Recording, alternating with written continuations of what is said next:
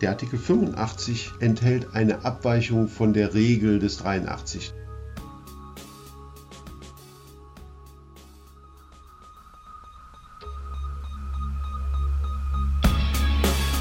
In guter Verfassung. Der Grundgesetz-Podcast. Hallo und herzlich willkommen zu einer neuen Folge vom Grundgesetz-Podcast in guter Verfassung. Mein Name ist Rabea Schlotz und bei mir sitzt gegenüber der grinsende Hajo Schumacher. Hallo Hajo. Hallo Rabea, wir sitzen wie immer in der Podcast-Küche, ja. heute bewölkt. Äh, vor ungefähr einer Minute ist die Kaffeemaschine, die direkt neben mir steht, ausgegangen die die bezaubernde Carla, die gute Fee dieser Podcast-Küche, immer dann anstellt, wenn wir mit dem Podcast anfangen. Ich glaube, das ist eine Zwangshandlung. Ja. und belegt die These vom Podcast Irrsinn, der die Macher nach spätestens der 50. Folge befällt. Aber heute reden wir über Artikel 85. Ähm, was drinsteht, verraten wir später, weil genau. Rabea jetzt erstmal die legendäre Rolle rückwärts macht. Genau, in dem Fall ist die legendäre Rolle rückwärts nämlich hin zur letzten Folge auch besonders wichtig, nicht nur um nochmal irgendwie zu schauen, was so vorher und später dann noch nachher passiert, ähm, sondern auch, weil es tatsächlich so ein bisschen zusammengehört. Da ging es um die Ausführung von Bundesgesetzen durch die Bundesländer als eigene Angelegenheiten. Mhm. Und das betone ich deshalb, ähm, weil es für diese Folge nochmal wichtig wird. Was äh, es denn bedeutet, wenn die Bundesländer ähm, die Bundesgesetze als eigene Angelegenheit durchführen, das erklärt nochmal Georg Hermes. Ja, als eigene Angelegenheiten bedeutet, dass die Länder bei der Ausführung dieser Gesetze doch relativ autonom sind. Das heißt, der Bund kann den Ländern nicht reinregieren bei der Frage, wie äh, richten sie ihre Behörden ein, wie werden einzelne Ermessensentscheidungen getroffen. In diesen Hinsichten sind die Länder autonom und der Bund kann hier nur sehr schwer und nur unter sehr engen Voraussetzungen kontrollieren. Und Georg Hermes, der Verfassungsexperte aus der letzten Folge, ist auch mhm. der Verfassungsexperte dieser Folge. Nochmal zur Auffrischung, wer Georg Hermes ist, ein paar Infos. Professor Dr. Georg Hermes ist ein deutscher Rechtswissenschaftler. Er hat neben der Rechtswissenschaft auch Politik studiert.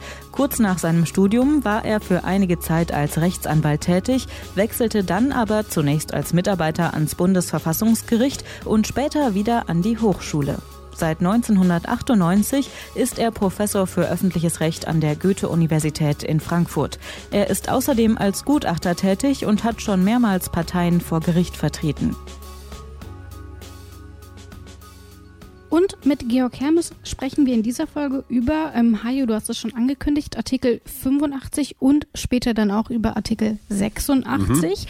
Und ähm, als ich Artikel 85 das erste Mal gelesen hatte, ich gebe zu, ich habe kurz an mir gezweifelt, ich dachte, habe ich das nicht eben schon gelesen? Ist das nicht doppelt? Ging Wo ist denn der Unterschied? Ging mir genauso. Und ich habe es dann ein paar Mal gelesen, aber äh, mir ist es dann doch aufgefallen, ich sagte, ah nein, es ist doch ein Unterschied.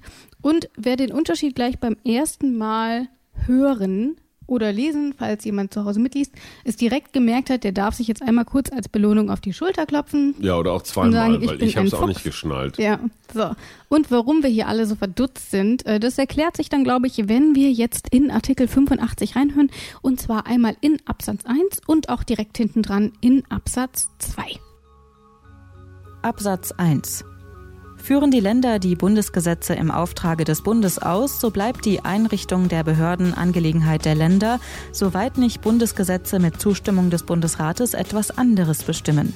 Durch Bundesgesetz dürfen Gemeinden und Gemeindeverbänden Aufgaben nicht übertragen werden. Absatz 2 die Bundesregierung kann mit Zustimmung des Bundesrates allgemeine Verwaltungsvorschriften erlassen.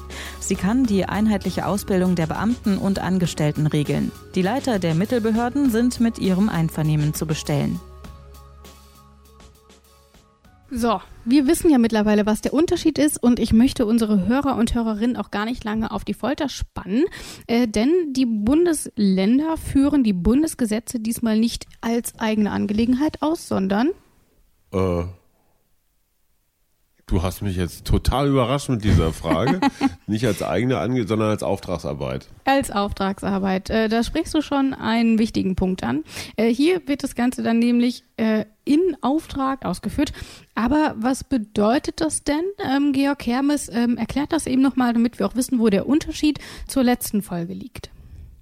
Der Artikel 85 enthält eine Abweichung von der Regel des 83. Nach 83 ist die, der Normalfall, dass die Länder autonom, relativ autonom sind bei der Ausführung von Bundesgesetzen. Sie führen sie als eigene Angelegenheiten aus. Und der 85 sieht jetzt für bestimmte Materien, die noch explizit an anderer Stelle im Grundgesetz geregelt sein müssen, vor, dass der Bund größeren Einfluss und größere Kontrolle die, über die Länder hat, wenn die Bundesgesetze ausführen. Das ist die sogenannte Auftragsverwaltung und der entscheidende Punkt bei der Auftragsverwaltung liegt darin, dass zwar die Länder weiter zuständig sind und auch weiter die, äh, die Behörden bestimmen, die Landesbehörden, die die Bundesgesetze ausführen, aber der Bund hat größeren Einfluss. Das ist dann im Artikel 85 Absatz 3 vor allen Dingen geregelt, nämlich die Landesbehörden unterstehen den Weisungen der zuständigen obersten Bundesbehörden. Konkret kann also der zuständige Bundesminister der, äh, dem Landesminister einen Brief schreiben und sagen, ich hätte gerne die Angelegenheit X so und so geregelt und dann muss der Landesminister dieser Weisung folgen. Das ist der entscheidende Unterschied zwischen der normalen Ausführung der Bundesgesetze durch die Länder und der hier geregelten Auftragsverwaltung. Hier bekommt der Bund nochmal deutlich mehr Einfluss. Ähm, was aber erstmal in der Hand der Länder bleibt, ist eben, das hatten wir schon mal gehört, die Einrichtung der Behörden bleibt nach wie vor Angelegenheit der Länder. Mhm. Ähm, das heißt, die dürfen nach wie vor entscheiden, wie sie ihre Behörden ausrichten, mhm. wie die gestaltet werden. Aber, aber, sie haben eben auch nochmal den Bund, der den so ein bisschen über die Schulter guckt. Nein, mehr noch. Mehr noch, genau. Denn hier steht auch noch, das hatten wir auch schon gehört, durch Bundesgesetz dürfen Gemeinden und Gemeindeverbände Aufgaben nicht übertragen werden. Warum das so ist, das hatten wir in der letzten Folge schon geklärt. Ähm, wer da mehr erfahren will, der hört da am besten nochmal rein. Aber wir haben ja eben auch schon in Absatz 2 reingehört. Ähm, und dort steht eben drin, dass die Bundesregierung mit Zustimmung des Bundesrates allgemeine Verwaltungsvorschriften lassen kann. Auch das kam mir wieder sehr bekannt vor. Das mhm. hatten wir nämlich auch schon in der letzten Folge. Aber, und hier kommt das große Aber, sie kann die einheitliche Ausbildung der Beamten und Angestellten regeln. Das mhm. ist der Unterschied, ähm, weil hier etwas im Auftrag passiert. Und die Leiter der Mittelbehörden sind mit ihrem Einvernehmen zu bestellen. Mhm. Das sind also erstmal so zwei Einschränkungen, die wir hier auf den ersten ja. Blick gehört haben. Ich weiß, das passt nicht zusammen, aber trotzdem. Deswegen hier natürlich erstmal die Frage, was macht das denn dann eigentlich aus? Und gibt es noch weitere Beispiele, damit wir erstmal wissen, worüber wir eigentlich sprechen? Und klar, natürlich gibt es noch weitere Beispiele und Georg Hermes nennt sie uns. Also die wichtigsten Angelegenheiten, in denen der Bund seine Gesetze im Wege der Auftragsverwaltung von den Ländern ausführen lässt, sind äh, vor allen Dingen äh, Bundesstraßen, ähm, Luftverkehr, bei Bundeswasserstraßen und vor allen Dingen in der Vergangenheit auch häufig praktisch geworden, äh, soweit es um Kernenergie geht, also um Atomkraftwerke. Und dort hat es dann auch häufig diesen Konflikt gegeben, bei, in deren Rahmen dann der zuständige Bundesminister dem zuständigen Landesminister eine Weisung erteilt hat, ein bestimmtes Atomkraftwerk zu genehmigen, ein bestimmtes Genehmigungsverfahren in bestimmter Art und Weise durchzuführen oder äh, andere atomrechtliche Entscheidungen bezüglich Atomkraftwerken so oder anders zu treffen. Das heißt, wir hatten eben schon die Verwaltung selbst, also mhm. wer darf dort irgendwie mitarbeiten etc., aber eben auch noch mal viele Themenbereiche, äh, mit denen wir uns noch in den Artikeln 87c bis f beschäftigen werden. Mhm. Ähm, Georg Hermes hat eben zum Beispiel die Kernenergie genannt, ähm, aber eben zum Beispiel auch Bundesstraßen und Luftfahrt. sowas. Genau, das sind alles Dinge, darüber werden wir noch im Detail sprechen. Deswegen hier jetzt gar nicht so viel. Wir wollen ja nicht allzu viel vorwegnehmen. Aber ich frage mich ja, wie sieht es denn dann eigentlich aus, wenn der Bund dort mitgestalten darf, weil etwas im Auftrag passiert? Wann es der Fall ist, das haben wir eben schon gehört. Und ganz wichtig, diese Ausnahmen, wann es denn tatsächlich im Auftrag passiert mhm. und eben nicht als eigene Angelegenheit. Das muss auch immer im Grundgesetz feststehen. Da steht dann eben drin, etwas wird im Auftrage mhm. ähm, des Bundes gemacht. Das heißt, das ist keine willkürliche Sache und der Bund kann nicht einfach sagen, okay, das, das und das machen wir jetzt im Auftrag und deswegen haben wir hier mehr Rechte. Mhm. Ähm, das ist also nochmal vom Grundgesetz eingeschränkt. Aber wie sieht es denn dann eigentlich aus? Georg Hermes erklärt uns das Ganze mal, wie man sich dann so eine, so eine Zusammenarbeit vorstellen muss. Mhm. Bei der Auftragsverwaltung hat die Bundesregierung nicht nur die Möglichkeit, durch einzelne Minister einzelne Weisungen in spezifischen Einzelfragen zu erteilen, sondern sie kann auch insgesamt die Verwaltungstätigkeit der Länder deutlicher steuern durch Verwaltungsvorschriften, also durch ergänzende Anweisungen allgemeiner Art, die über das Gesetz und mögliche Rechtsverordnungen hinausgehen und das etwas genauer konkretisieren. Aber vor allen Dingen kann sie auch Regeln erlassen, wie die Beamten und Angestellten auszubilden sind oder ausgebildet sein müssen, die diese Bundesgesetze im Auftrag des Bundes dann ausführen. Und äh, sie hat auch Einfluss auf Personalentscheidungen, nämlich die äh, Behörde, die zentrale Behörde in dem jeweiligen Land, die, aus, äh, die zuständig ist für die Ausführung des Bundesgesetzes. Diese Behördenleiter ähm, werden mit Zustimmung des jeweiligen Bundesministers ernannt. Und das sind dann die Leiter der Mittelbehörden, mhm. ähm, die wir hier auch schon kurz angesprochen haben. Hat jetzt nichts mit Steuermitteln zu tun. Ne? Nein, aber Sondern was ist denn eine so Mittelbehörde? So eine mittelcoole Behörde oder so eine. Realschule, die liegt so dazwischen. Ähm, eine zwischen Bund und Ländern. Weil wir haben ja zum Beispiel noch oberste es Behörden. Es gibt obere und untere Behörden. Mhm. Und jetzt gibt es auch noch mittlere. Also ich bin mir sicher, dass es einen so Sinn eine hat. Eine Sandwichbehörde, genau. Die müssen all das machen, was die anderen nicht dürfen oder nicht wollen. Ich weiß es nicht. Finde ich, klingt auch irgendwie komisch, ne? Ja. Aber, ich, ich glaube, es hat nichts mit Mitteln zu tun im Sinne von ja. Steuermittel oder so. Es hat was mit genau, einer, einer, einer Ortsbeschreibung zu tun. zu tun, einer Ebene, ja. Genau, aber gerade weil du zum Beispiel auch die Realschule genannt hast, die ja auch in vielen Bereichen Deutschlands als Mittelschule, also ja. so ein mittleres Ding, so zwischen der Hauptschule, glaube ich, und dem Gymnasium so noch, gilt. Ne? Ja, genau. Genau, sowas. Ist die Mittelbehörde quasi die Realschule für Behörden? Ähm, Georg Hermes erklärt uns das mal. Also Mittelbehörden sind äh, die äh, Behörden, die äh, vergleichbar dem Regierungspräsidium oder der Oberfinanzdirektion angesiedelt sind, unterhalb des jeweiligen Landesministers, aber oberhalb der dezentralen Behörden vor Ort. Jetzt wissen wir es. Mhm. Gut, wieder eine, wieder eine Lücke geschlossen. Genau, und bei diesen Mittelbehörden, ähm, dort hat der Bund dann eben auch nochmal Einfluss, nämlich weil sie eben den Leiter äh, mit ihrem Einvernehmen bestellen können. So, das haben wir das. Jetzt haben wir Absatz 1 und Absatz 2 schon besprochen. Wir hören uns auch noch die letzten beiden Absätze an, auch wieder in einem Rutsch. Hier kommt Absatz 3 und Absatz 4. Absatz 3. Die Landesbehörden unterstehen den Weisungen der zuständigen obersten Bundesbehörden. Die Weisungen sind, außer wenn die Bundesregierung es für dringlich erachtet, an die obersten Landesbehörden zu richten. Der Vollzug der Weisung ist durch die obersten Landesbehörden sicherzustellen. Absatz 4. Die Bundesaufsicht erstreckt sich auf Gesetzmäßigkeit und Zweckmäßigkeit der Ausführung. Die Bundesregierung kann zu diesem Zwecke Bericht und Vorlage der Akten verlangen und Beauftragte zu allen Behörden entsenden.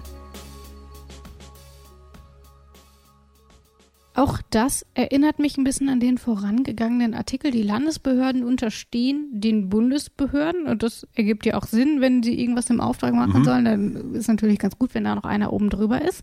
Ähm, aber wie muss man sich das Ganze mal vorstellen? Hier steht ja auch noch, die Weisungen sind, außer wenn die Bundesregierung es für erdringlich erhält, an die obersten Landesbehörden zu richten, also nicht an die Mittelbehörden. Mhm.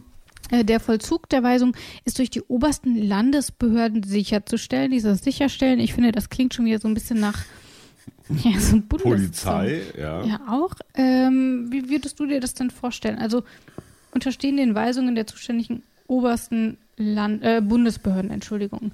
Ich, ich gestehe, dass wir hier wieder auf einem Terrain unterwegs sind, was ich in einer der letzten Folgen mal so ein bisschen als grundgesetzliche Steppe bezeichnet habe, weil ähm, das ist jetzt alles nicht für unser tägliches Leben und also es gibt bestimmt total dramatische Einzelfälle wo es, ich weiß nicht gerade, ob es um Leben und Tod geht, aber sicherlich um Überzeugung, um Recht haben und irgendwie sowas.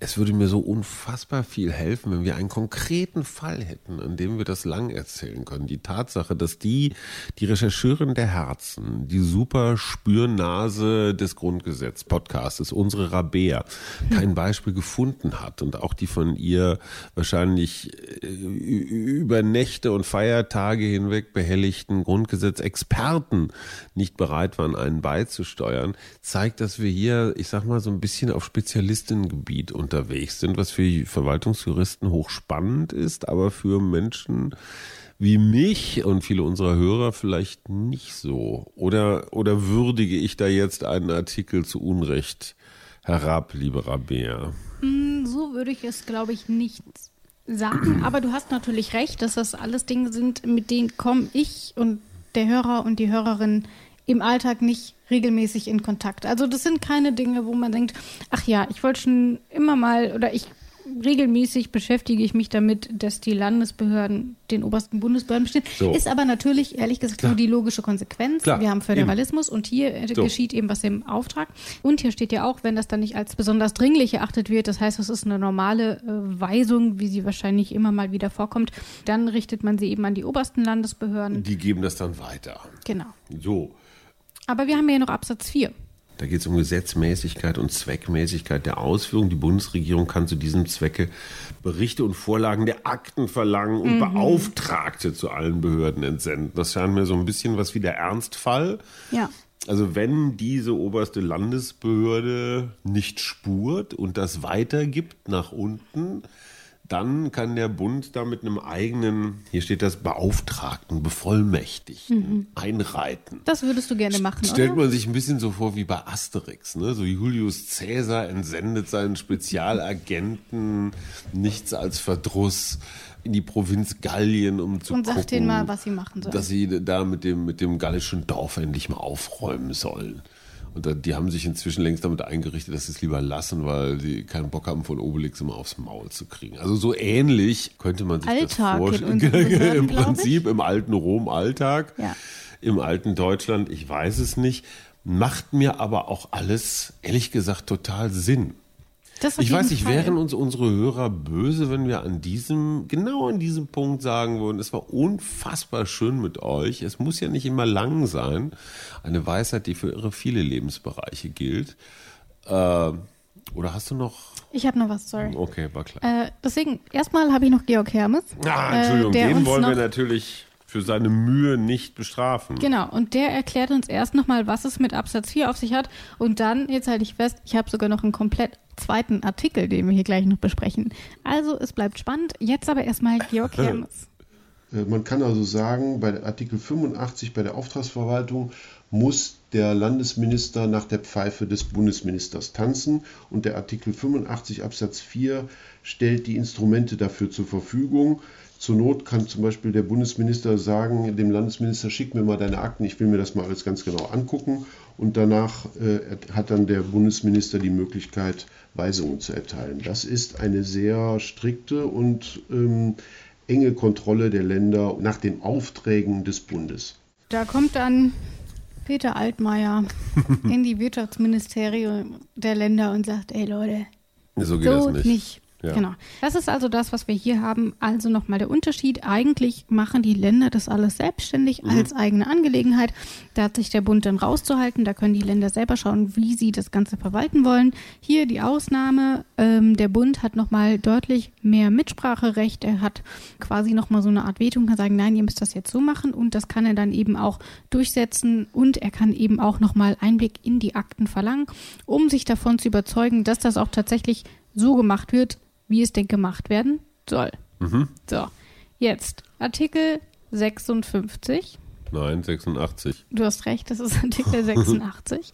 Und äh, was steht denn da drin? Wir hören ihn uns einmal komplett in Gänze an.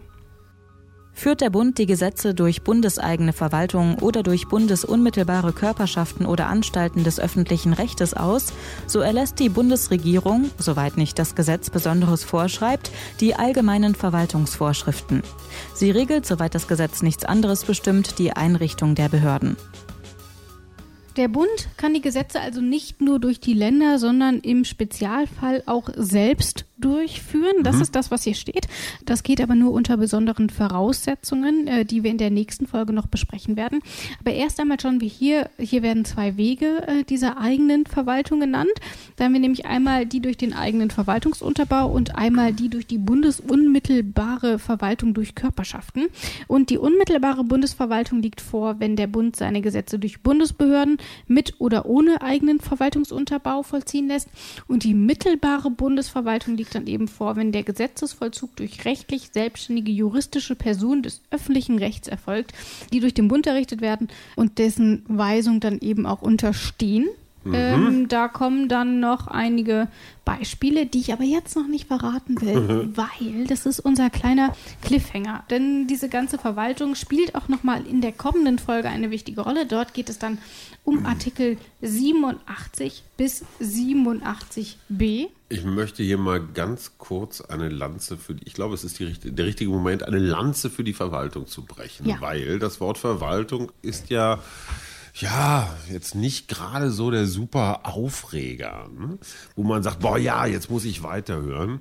Es gibt sehr viele Länder in dieser, in dieser kleinen Welt, auf diesem großen Planeten, die uns Deutsche um unsere Verwaltung tatsächlich beneiden. Und wir machen es immer so ein Weil wir ne? bestimmte ne? Dinge einfach geregelt haben. Ja. Um nicht zu sagen, wir haben eigentlich alles geregelt. Ja, wir haben auch bestimmt vieles übergeregelt und vielleicht auch widersprüchlich geregelt, aber gerade so ähm, Nationen, die, ich sag mal, gerade so dabei sind, die Demokratie ähm, für sich zu entdecken, äh, die merken, wie wichtig es, also die, die Verwaltung ist letztendlich was immer man hässliches ist über Beamte sagen kann, zum Teil auch zu Recht, die Verwaltung ist so die, die kleine Schwester der Demokratie. Weil nur wenn du eine funktionierende Verwaltung hast, die zum Beispiel Eigentumsverhältnisse regelt, mhm. die ähm, die Einhaltung von, keine Ahnung, von Normen und Werten und so weiter regelt. Nur wenn du das hast, dann kannst du auch Gesetze erlassen, die sich darauf beziehen. Das heißt, ähm, du kannst noch so viele Gesetze erlassen, wenn du keine Verwaltung hast, die dafür sorgt, dass sie umgesetzt, eingehalten oder angenähert werden oder sowas, dann brauchst du auch kein Grundgesetz oder überhaupt keine Gesetze.